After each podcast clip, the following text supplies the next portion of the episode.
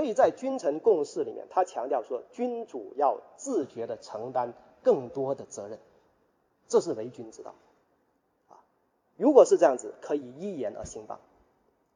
然后呢，鲁定公接着又问，有没有一言而可以上邦？会不会有一句话？啊，我们如果说出来的话，这个为君啊，这个为人君者，他如果是持这种理念的话，会使国家灭亡。那孔子说，言不可以弱势己也，也不可以那么那么绝对，但是还是可以提出一句话来。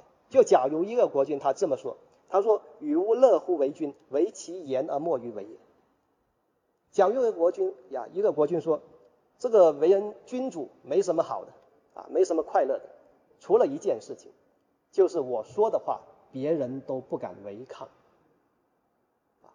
当一个国君说出这句话来的时候。就几乎一言上当，因为当他这样说的时候，他其实是更多的注重这个为君的那种权势和享乐，而把更多的责任推卸给丞相啊！我说什么你们要照着做。如果是这样子，就完全跟公自厚而薄责于人的原则刚好相反，这就是一种倾轧性的关系，会造成君臣之间的关系的紧张。这就是可以导致一言而上邦，啊，所以君和臣的这个君道应该是怎么样的？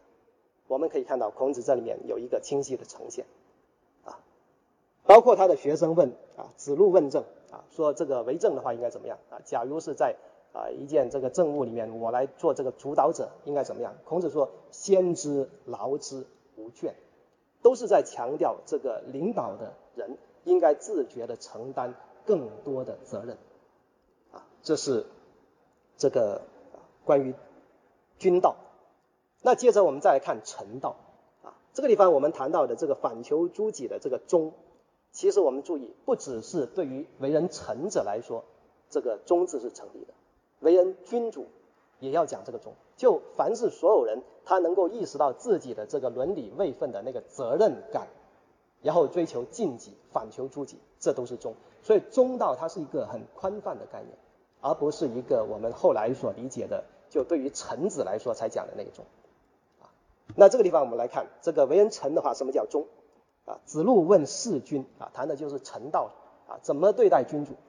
孔子的回答很坚定，他说：勿欺也而犯之。啊，他之所以这么讲，其实啊，这个理由可以想见，就是。因为君主的那个权势是在那里啊，他作为下级，作为这个臣子，很容易顺着这个上级的意思去去做。有时候自己有一些什么不同的意见，不敢说出来。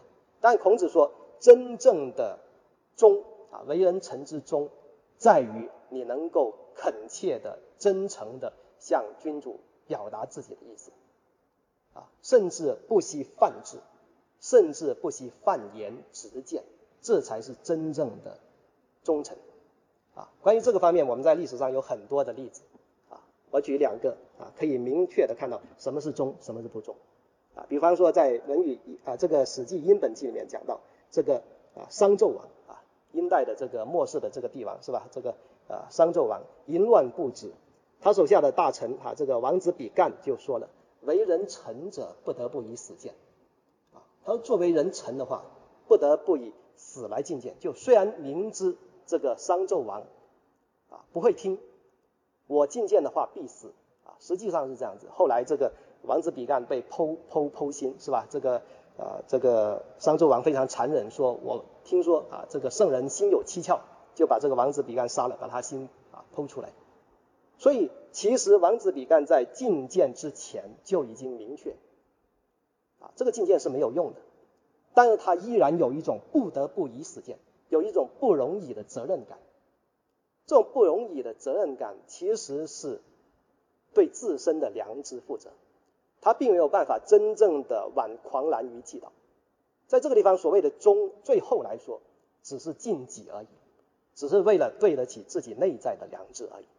这是忠的内核啊，忠道的真正的最内在的意思，就对得起自己的是非之心、良知。那么这是一个例子，正面的来讲，什么是忠？王子比干做了一个示范。我们再来看第二个例子，就是在秦始皇的时候啊，始皇为人啊，太史公讲的很好，他说天性刚戾自用，啊，不会听别人的话。这个时候呢，天下畏罪耻辱，莫敢尽忠。啊，天下他臣下的人都畏罪啊，怕得罪了呃这个始皇帝，但同时呢也怕丢了自己的俸禄，所以大家都啊耻辱啊这个俸禄照领，但是不尽自己的责任。在这种状态之下，他太史公说这些人都不是忠臣，啊，始皇帝说什么就听什么，这不叫忠是吧？顺从不叫忠，真正的忠道是要尽自身的责任，有自己的判断，这才叫忠。所以在这样的一个标准之下。司马迁说：“秦廷的群臣都莫敢尽忠，都没有尽忠，啊，这是关于中道。接着我们再来看术道，啊，术道的话呢，是跟这个中道相配合的。中道是讲在啊我和他人的这个共处的时候，我自身要意识到自身的责任。术道的讲的是我要体察到对方的这个难处啊处境。所以术道如何能够一个人能够理解别人？”啊，儒家讲的是要推己及人，啊，这个地方依然是子贡的这个问题。他说有一言而可以终身行之者乎？他说老师您能不能给我一句话，我终身奉行？然后老师说其恕乎？啊，他说那就是塑造。那什么是塑造呢？他说己所不欲，勿施于人。啊，如果我不想别人用某种方式对待我，我就不要以这种方式去对待别人。这个地方我们要注意的，这种推己及人的方式，在表达上最经典的表达是偏于消极性的。己所不欲，勿施于人。他想的是，我不要把什么东西强加给对方，而不是在想我要把什么东西直接给对方。其实积极性的表达在《论语》里面也有，就所谓的己欲立而立人，己欲达而达人。啊，就如果自己想要什么东西，就要把这个东西给对方。这种其实是在亲子关系里面经常出现的一种误区我们可以啊思考啊，比方说今天的父亲啊，这个这个父母啊，假设自己啊很希望考上某一名牌大学，但是没有如愿，那很容易把自己的这个啊这样的一个一个寄托啊，这个直接啊转转而寄托到自己的子女身上，但是自己子女是不是希望承受来自父母的这样的一种期望呢？他会不会因此而有一种压力呢？如果有这里面的亲子的这种啊伦理的张力就会出现，所以如果这样来看，我们可以理解为什么孔夫子关于术道的表达是偏于消极性，啊己所不欲，勿施于人。更多考量是我们不要把什么东西给啊强加给对方。如果有这样的一种考量的话，其实也可以帮助我们消弭一切的人伦对待关系上的这种张力。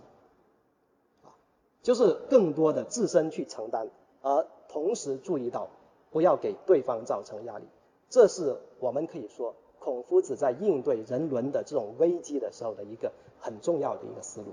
顺由这样的一种思路，从术道的这个角度来讲，啊，进一步推扩的话，其实就是孔子所说的仁，啊，仁其实就是一种非常敏锐的、广博的同情，啊，对天下的疲聋残疾、穷独鳏寡。所有的人，你都能够有一种敏锐的同情心，这其实是塑造的一个一般化的一个表达啊。关于这个方面，就关于孔子讲的人的这个方面的话，啊，因为我们上周已经有啊刘一平老师有一个充分的展开，这个地方我就不再赘述。所以讲到这个地方，我们可以看到孔子的中恕之道，恰恰是针对西周的那个礼乐传统，到了春秋的时候，它的一个崩坏的那个危机之下，它的一个对症下药。那么啊，关于儒家的思想啊，我们就姑且先谈到这个地方。接着我们再来看道家啊，道家的这个思想的话，我做一个简单的这个提炼，把它称之为德一啊，这也是《道德经》里面的一个讲法。我们稍稍展开来看啊，关于道家的话，这个地方呢，我们接着来看，还是《史记》的这个关于啊老子的这个传记啊，那。这个传记里面其实依然是它的重点，依然是记载孔子专门到周啊，这个中州洛阳哈，今天洛阳一带的这个地方去问礼于老子。但老子的回答呢，跟刚才我们在这个孔子世家里面看到的不太一样啊。在这一段话里面，我们看到老子对于孔子的问题，他的回应更多的是批判的。孔子说：“您能不能够啊？您这个非常博学啊，作为这个。”周守常侍之死，对于当时啊这个文王、武王、周公他们当年的这个施政的方略了解的非常的清楚，您能不能够帮我介绍一下？这个时候老子说：“子所言者，其人与古皆以朽矣，独其独其言在啊。”他说：“您所说的那个啊那些那些问题啊，西周的那一套制度，他说当时的人与古皆已朽矣啊，文王、武王、周公这些人都已经去世了，那一套制度是要其人存则其政举，其人亡则其政息。如果那个人不在，这一套制度就没办法实行。所以他相当于说，独其言在，只有那些文文字留下来啊，这个当时的施政的方略啊。”作为这个文书档案留了下来，但是它的生命力已经失去了，也就意味着那套东西今天已经不适用。啊，这是道家对于西周礼乐传统的一个一个看法，一个批判性的看法。那具体来看，我们展开来看啊，这个道家对于西周礼乐的这个批判是怎样的一个进路啊？我们来看《道德经》啊，首先看《道德经》的第一章啊。这一章非常的有名啊，而且这个解释也是非常的丰富。呃，这个地方我尝试提出一个，就是还是顺由刚才我们谈到的西周礼乐的那个危机的这个问题来做一个解释啊。这个解释不一定能够啊真正的成立，但我想做一个尝试，看看啊能不能够形成一个一贯的论述。啊，正面的这个《道德经》首章讲：“道可道，非常道；名可名，非常名。”啊，这是一个非常呃这个耳熟能详的一段话啊。那么我们来看的时候，其实首先可以注意到的是，第一句话是完全是否定性、批判性的一个表达。啊，道可道，非常道；名可名，非常名。谈道的问题，一听好像非常的玄。啊，其实先秦诸子谈啊这个所谓的道，我们很容易从后世的这个所谓的哲学的那个层次去把握它，就把那个。理解为非常抽象的啊一个问题，但实际上我们可以从它的字的本意上来讲，道就是道路啊，关于人生的道路关于国家发展的道路啊，这条路应该怎么走啊？先秦诸子有很多的讨论，但一般的讨论，所有的文章一上来开宗明义都会做正面的表达，比方说我们熟知的这个《大学》啊，《大学》讲大学之道，在明明德，在亲民，在止于至善。啊就讲大学之道应该怎么走啊？给出三个节点啊。又比如说这个中庸讲天命之谓性，率性之谓道，修道之谓教。那这个道依然是一个给予一个直接的正面的一个陈述。但是在这个地方，《道德经》第一句话他讲道可道，非常道；名可名，非常名。他讲的从字面上可以把握的是，他说假如一条道路可以被言说。它就不是一个恒长的道路。假如一个名称可以被界定，它就不是一个恒长的名称。它是在批判，他是在否定，他是在否定那个可道之道、可名之名。那他到底是针对什么来做这个批判？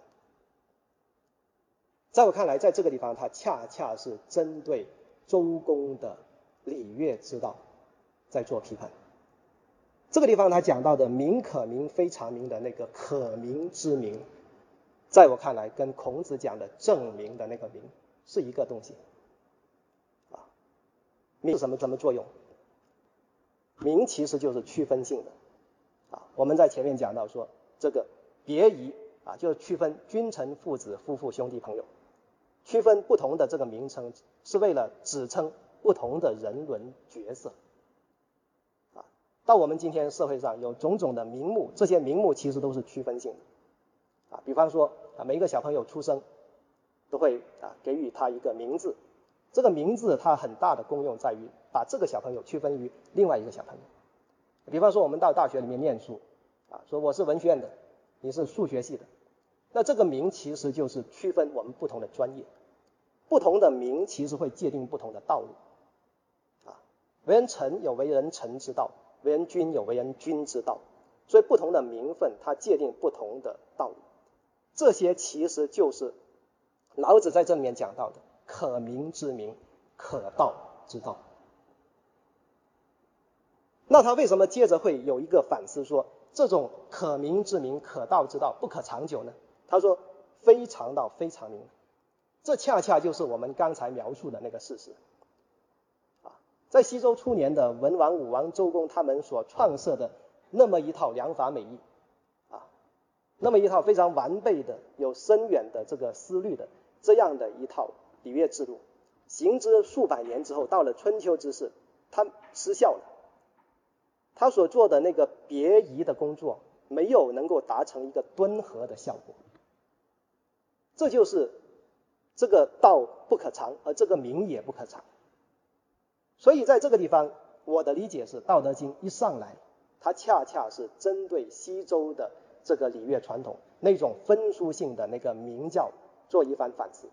他说，用这种方式没有办法引导我们的社会走向。一个和睦共存的状态，为什么？啊，为什么会有这样的一种不可长的这样的一种弊端的出现？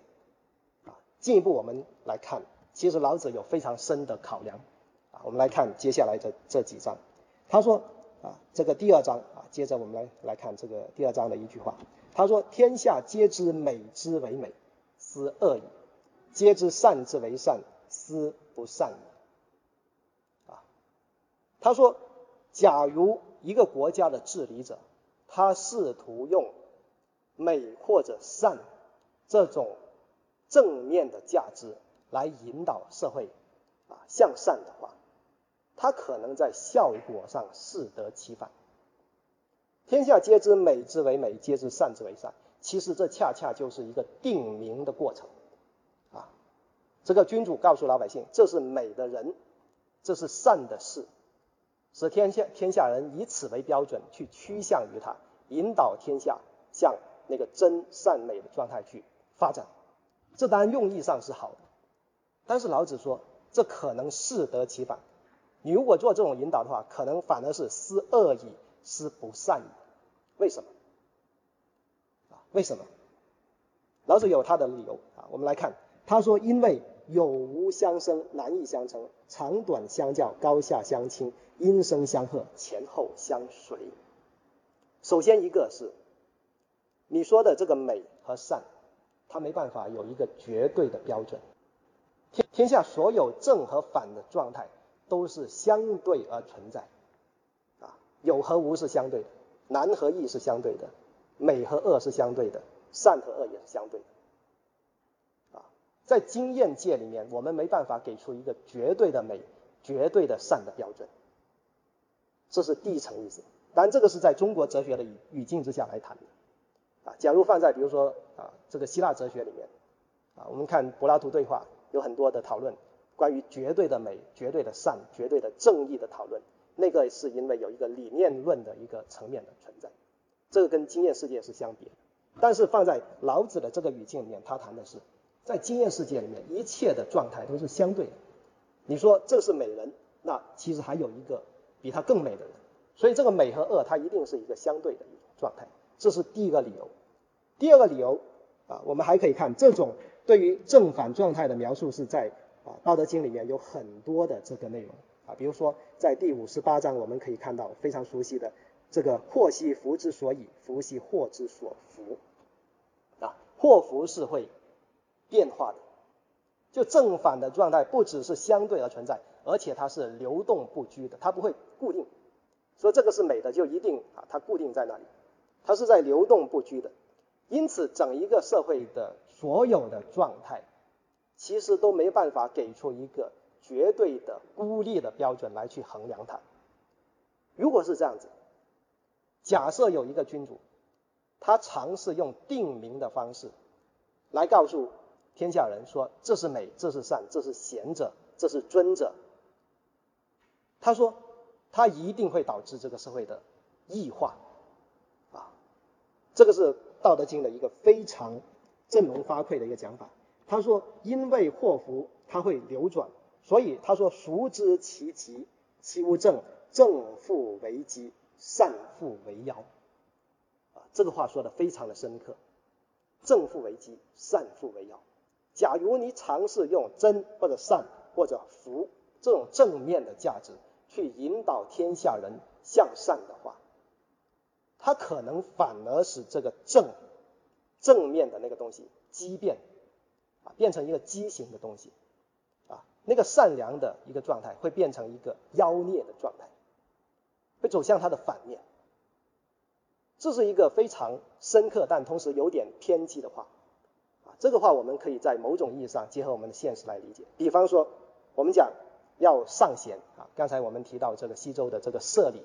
啊，社里的话就选拔这个贤才，啊，这个一直到我们今天，比如说高考也是给出了一个尺度，是吧？也是一个上贤的制度，那我们的这个小朋友啊，从小读书，在一个标尺之下来衡量所有的小朋友，那标尺其实就分数，啊，通过高考啊，那高考的这个有一个啊，这个高低这个分数一目了然，用这个来衡量哪个孩子是优秀的，哪个孩子是不优秀的，但实际上我们真正衡量到的是。高分的孩子和低分的孩子而已。但是《道德经》说，假设你给给出这样的一个制度来，这个制度实际上不是没有它的这个用意，没有它的好处，但是它一定有它的负面的效果。假设给出了这么一个单向的片面的尺度来的时候，这个僵死的是尺度的时候，在这个尺度之下成长的青少年，他就不可避免的被异化。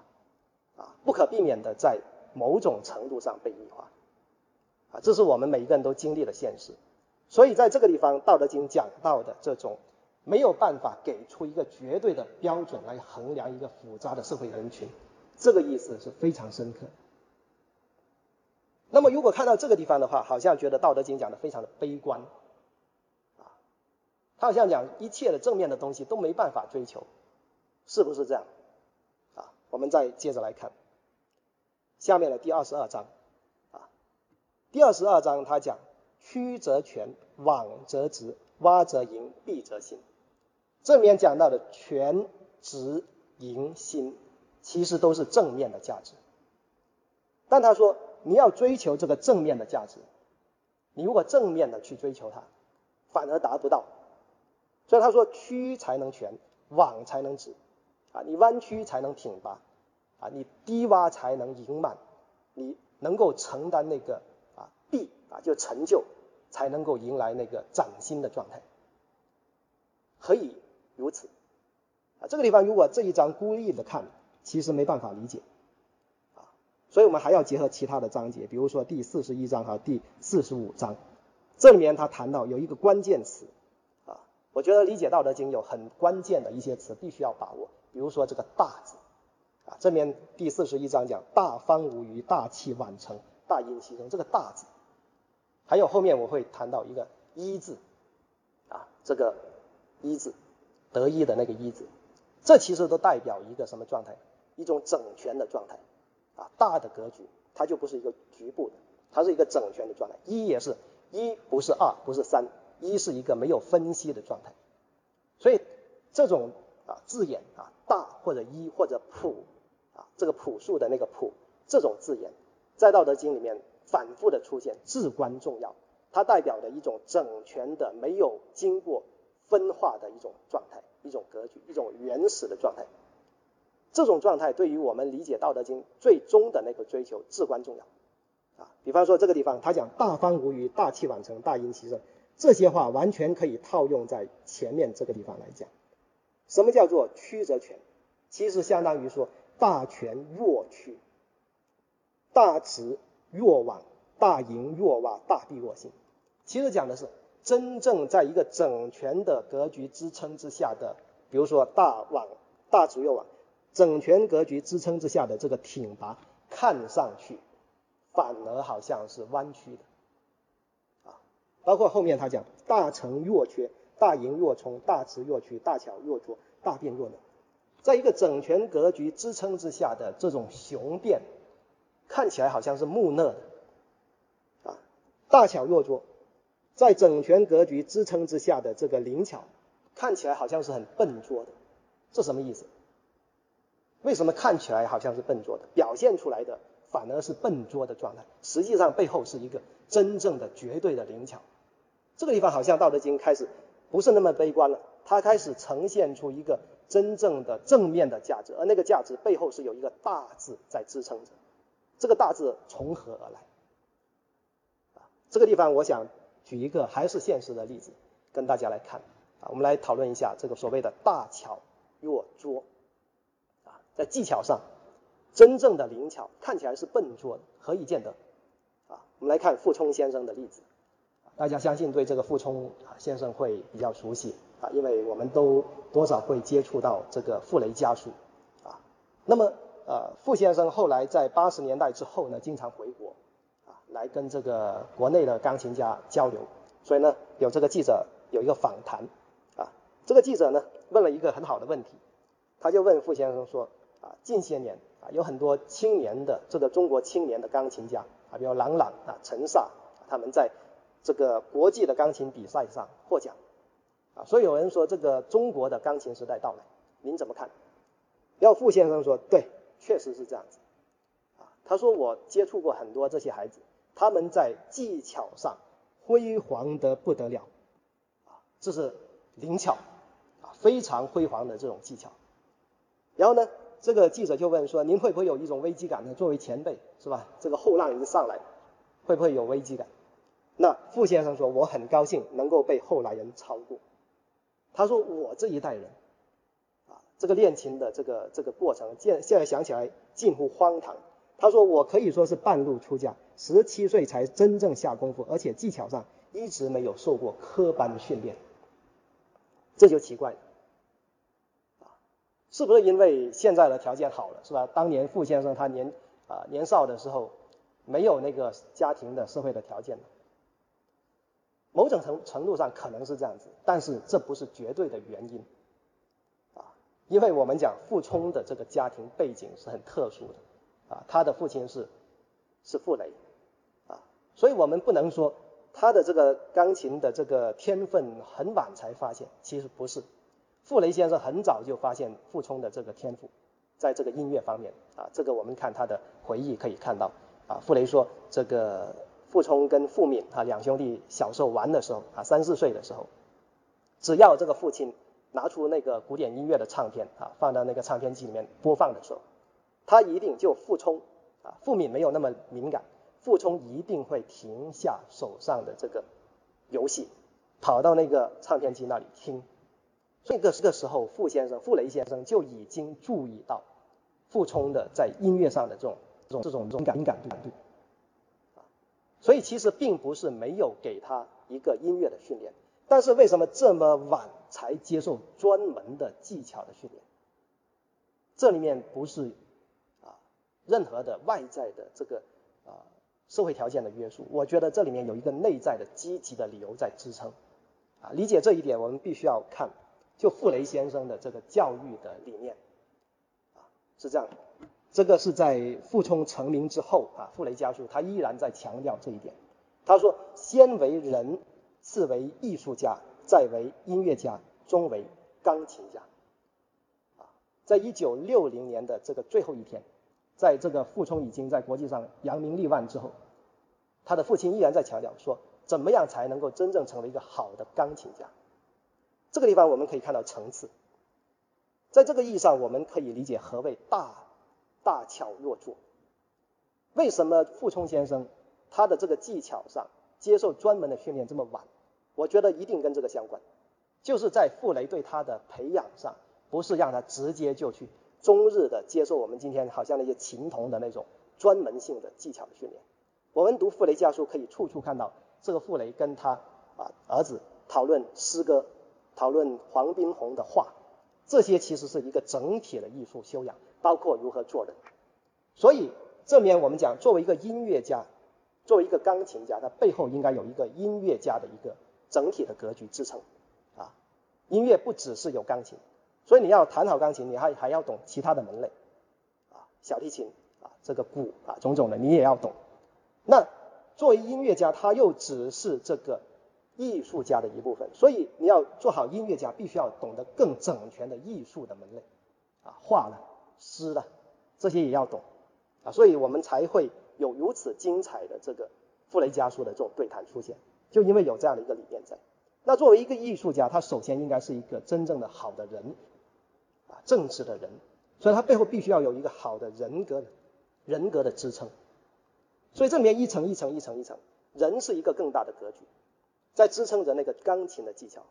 当一个少年，他的父亲对他的教养是从人格、整体的艺术以及音乐这样的一个大的格局之下来谈他的钢琴的技巧的训练的时候，他一定不是把所有的精力都灌注到那个技巧上。所以这里面我们可以理解傅先生的那个如何能够成为一个真正伟大的啊钢琴演奏师，他背后父亲的这个教育的理念。所以在这个访谈里面啊，这个记者他就问了，他说：“您前面提到今天的年轻人，这个钢琴的技巧辉煌的不得了，但是在好的音乐的这个理解上还是有欠缺。那您说的好的音乐是什么？”傅先生的回答说。对音乐内涵的真正的理解，而且是真正的有个性、有创造性的理解。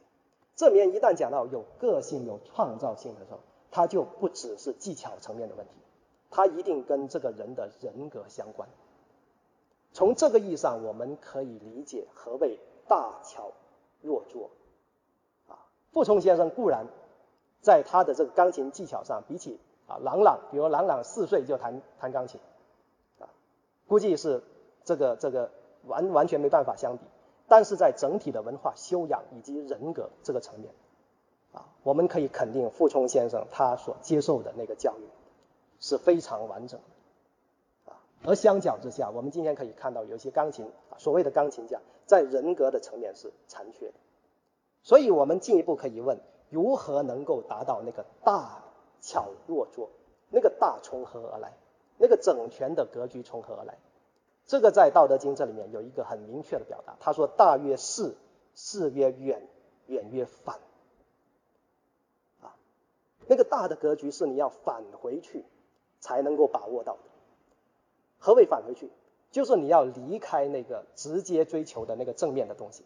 你不是追求技巧上的灵巧吗？你要离开它。比如说，你作为一钢琴家，你不能够整天都是练琴。你要离开它，返回到一个音乐的层面，又从音乐的层面返回到一个艺术的层面，又从艺术的层面返回到一个人格的层面。当一旦不断的返回的时候，返回到一个整全的格局的时候，你作为一个最自然的人的那个状态，那个才是一个真正支撑你的那个钢琴技巧的最根本的一个点。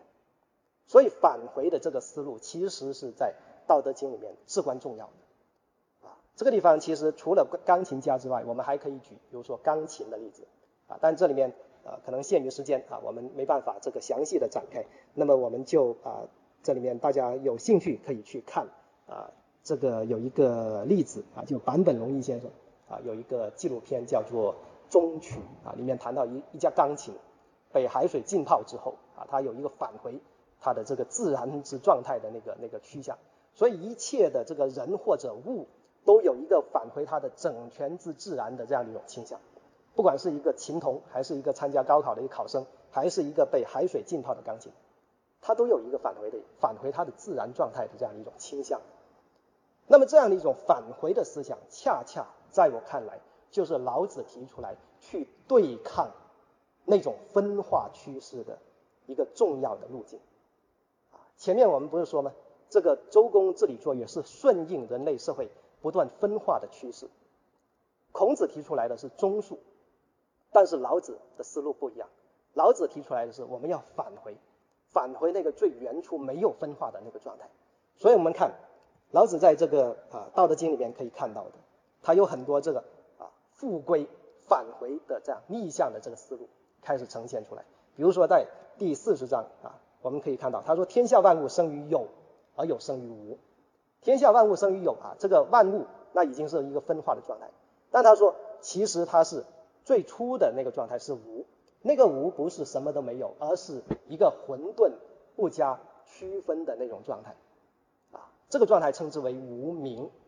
刚才我们讲了，有名的世界就是一个分化的世界，而最原初的世界是无名的世界，无名的世界就是没有分化的世界。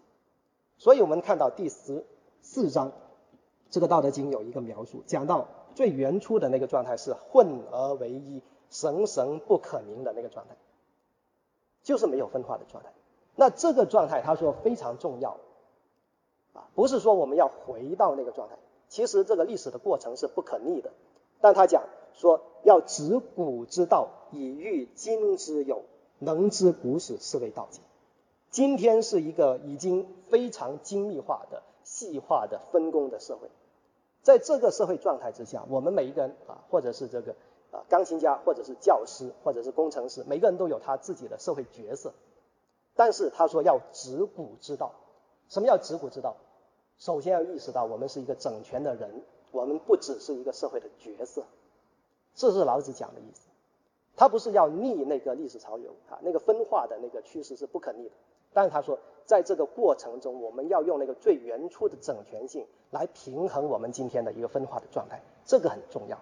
所以我们看到，他说道生一，一生二，二生三，三生万物啊，这个分化的趋势他很明白啊，他跟孔子跟周公一样明白啊。孔子、周公他们面对的那个，比如说这个分阴分阳啊，这个太极生两仪，两仪生四象啊，这里面谈到的那个分化状态，《道德经》这个地方讲的是一样的。